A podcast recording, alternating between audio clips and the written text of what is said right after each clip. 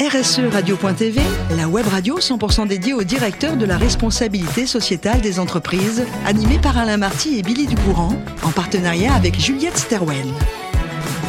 Bonjour à toutes, bonjour à tous, bienvenue à bord de RSE Radio. Vous êtes plus de 5000 directeurs de la responsabilité sociétale des entreprises et dirigeants d'entreprises abonnés à nos podcasts. Nous vous remercions d'être toujours plus nombreux à nous écouter chaque semaine et bien sûr, vous pouvez réagir sur nos réseaux sociaux et notre compte X RSE Radio-du-bas TV. À mes côtés pour co-animer cette émission, Marc Sabatier. Bonjour Marc. Bonjour Billy. Merci de nous recevoir. Nous sommes chez vous pour enregistrer cette émission et je rappelle que vous êtes fondateur et CEO de Juliette Sterwen. Aujourd'hui, Marc, nous allons accueillir Pénélope Lego. Bonjour Pénélope. Bonjour. Merci d'être avec nous. Pénélope, vous êtes directrice développement durable et QAS je vais arriver à le dire. QHSE. Merci Pénélope, elle est formidable, elle revient d'un long voyage. Chez FM Logistique. Ma chère Pénélope, euh, vous êtes une lyonnaise. D'origine, D'origine. Et vous auriez aimé faire des études de médecine. Il y avait quelqu'un qui faisait médecine dans votre famille? Il y avait des médecins? Euh, il y en avait un, mais je pense mhm. que ce qui m'attirait dans l'idée des études de médecine, c'était la notion de soins. Et finalement, ce qui s'est trouvé d'une autre manière, hein, avec euh, un parcours euh, porté sur le développement durable et QHSE, qui était de se dire comment, à mon niveau, je peux avoir un impact, contribuer à un projet qui ait du sens. Et je pense que quand on est petit, l'idée de la médecine est assez euh, automatique quand on veut. Euh, quand on, peut soigner les corps, mais aussi soigner la terre. Exactement. Et c'est la voie que vous avez prise. Alors, avant d'arriver dans cette voie, vous allez passer un bac S, ensuite direction une classe prépa, et on vous retrouve à Grenoble où vous faites l'école de management avec un MBA en management. Vous désiriez, euh, dites-vous à l'époque, faire un métier avec un impact social et environnemental. Exactement. On revient sur cette euh, notion. cette notion, cette idée qui me tenait à cœur euh, d'avoir un impact et d'avoir euh, du sens dans mon travail et l'ensemble des missions que j'allais avoir par la suite. Alors j'ai commencé par penser que la bonne direction c'était dans les transports en commun, oui, plutôt le service public. Service public, vous étiez branché, hein, quand même. C'est ça, c'est ça, en se disant bon bah finalement est-ce que c'est pas ici qu'on apporte aussi le plus de valeur ajoutée à la société? Il y avait un enjeu social effectivement vis-à-vis -vis des territoires on se rend bien compte que euh, les notions de mobilité et en particulier de transport public sont essentielles pour des questions environnementales comme sociales.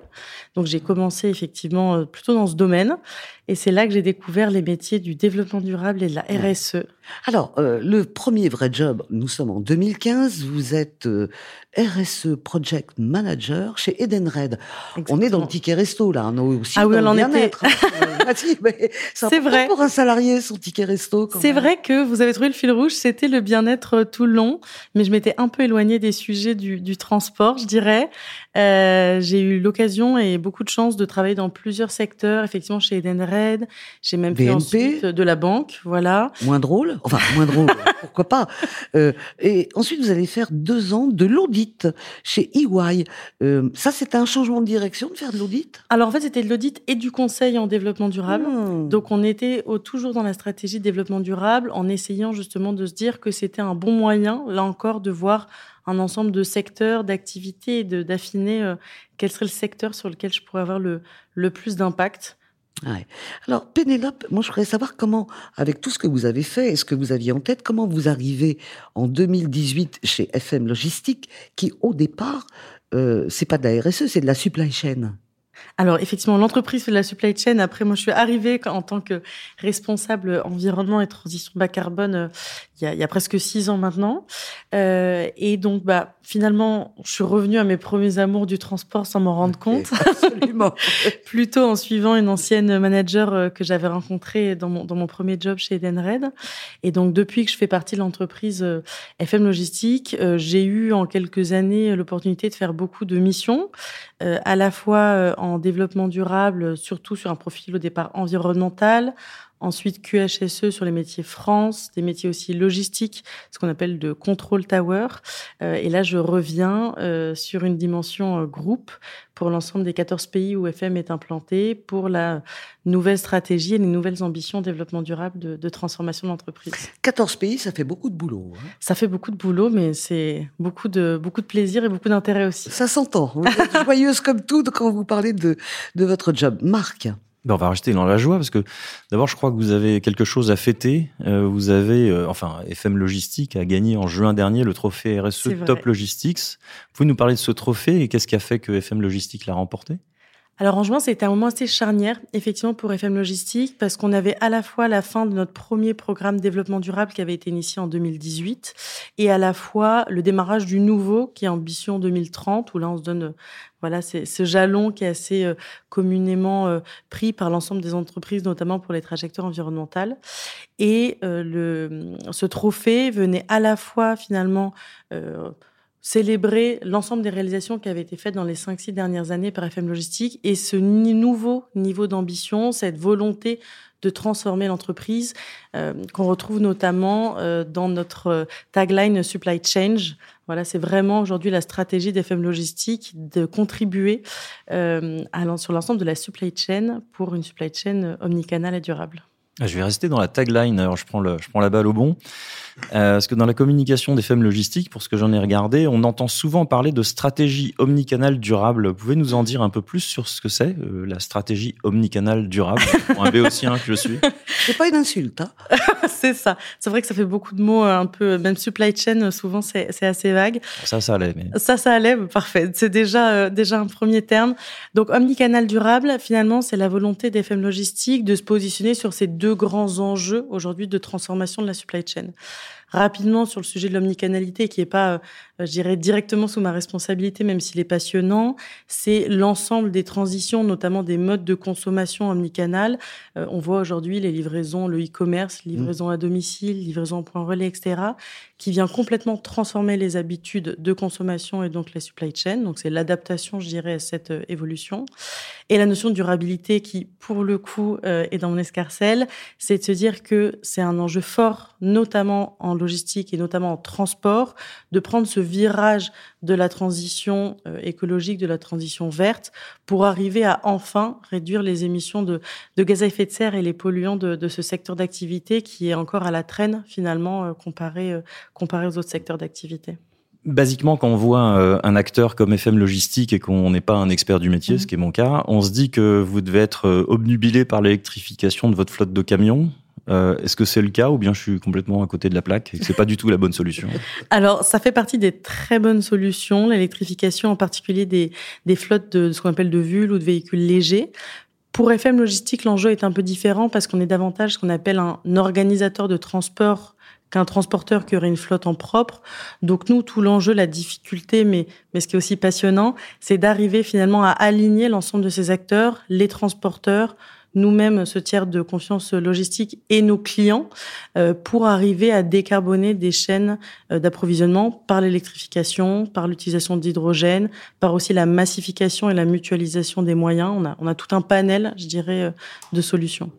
D'accord. Et puis, j'avais une question également, parce que vous êtes un, Bon, un acteur de la supply chain, quand on est un acteur de la supply chain, on a des grands parkings pour mettre ses camions. Et quand on est des grands parkings, on est souvent soumis à l'obligation de couvrir 60% de ceux-ci par des ombrières photovoltaïques. C'est votre cas également?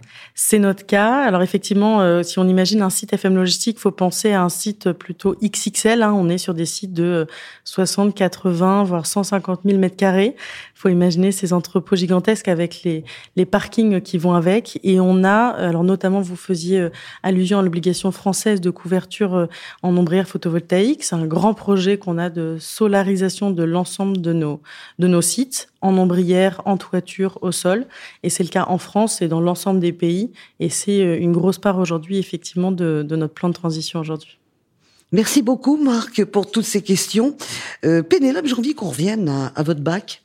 D'accord. Euh, je rappelle à tout le monde, c'était un bac scientifique. Exactement. Mais vous avez pris une option très étonnante. Quand on est scientifique, généralement, on n'est pas vraiment artiste. Et vous, avez fait les beaux-arts. Option art. Option à appliquer, effectivement, avec, euh, avec les beaux-arts. Tout à fait. Comment ça s'est passé aux beaux-arts quand on n'aime que les maths? Bah, c'est parce qu'on aime les maths et l'art, beaucoup de choses. C'est vrai que euh, c'est assez différent finalement entre la, les, les, matières scientifiques très logiques, très cartésiennes et euh, cet aspect euh, plus créatif euh, qui sort du cadre, qui est qui est finalement la dimension artistique. mais bah, grâce à, vos questions, ça m'a permis de réfléchir un petit peu et de me dire qu'aujourd'hui, c'est certainement ce qui me permet de faire ce travail qui est à la fois porté par des obligations de trajectoire carbone, d'objectifs, et ce qu'on appelle d'objectifs sont portés finalement sur des dimensions scientifiques très très fortes, et à la fois l'obligation qu'on a de sortir du cadre, de penser autrement, de changer et d'avoir euh, finalement de, de jouer les artistes pour euh, transformer euh, notre supply chain. Vous êtes une artiste parce que vous ne jouez pas à l'artiste. Vous peignez encore, vous faites de l'aquarelle. Exactement. Ça vous détend? Ça me détend, ça fait partie des, des petits plaisirs une fois qu'on a fini de, de transiter euh, une, une, flotte en électrique ou, ou d'autres sujets de durabilité sur nos parkings ombrières, euh, ça fait partie effectivement de mes plaisirs de, de peindre euh, et d'autres activités d'ailleurs, même de modelage, de culture, etc. Ah, très très bien. Donc ce côté artiste et vous êtes aussi une fan de la bonne cuisine. Mais quand je dis la bonne cuisine, c'est le bien-être dans l'assiette. Donc c'est pas que cuisiner, c'est acheter les produits localement, etc. Faire le marché. C'est ça. Finalement, c'est ma supply chain à moi.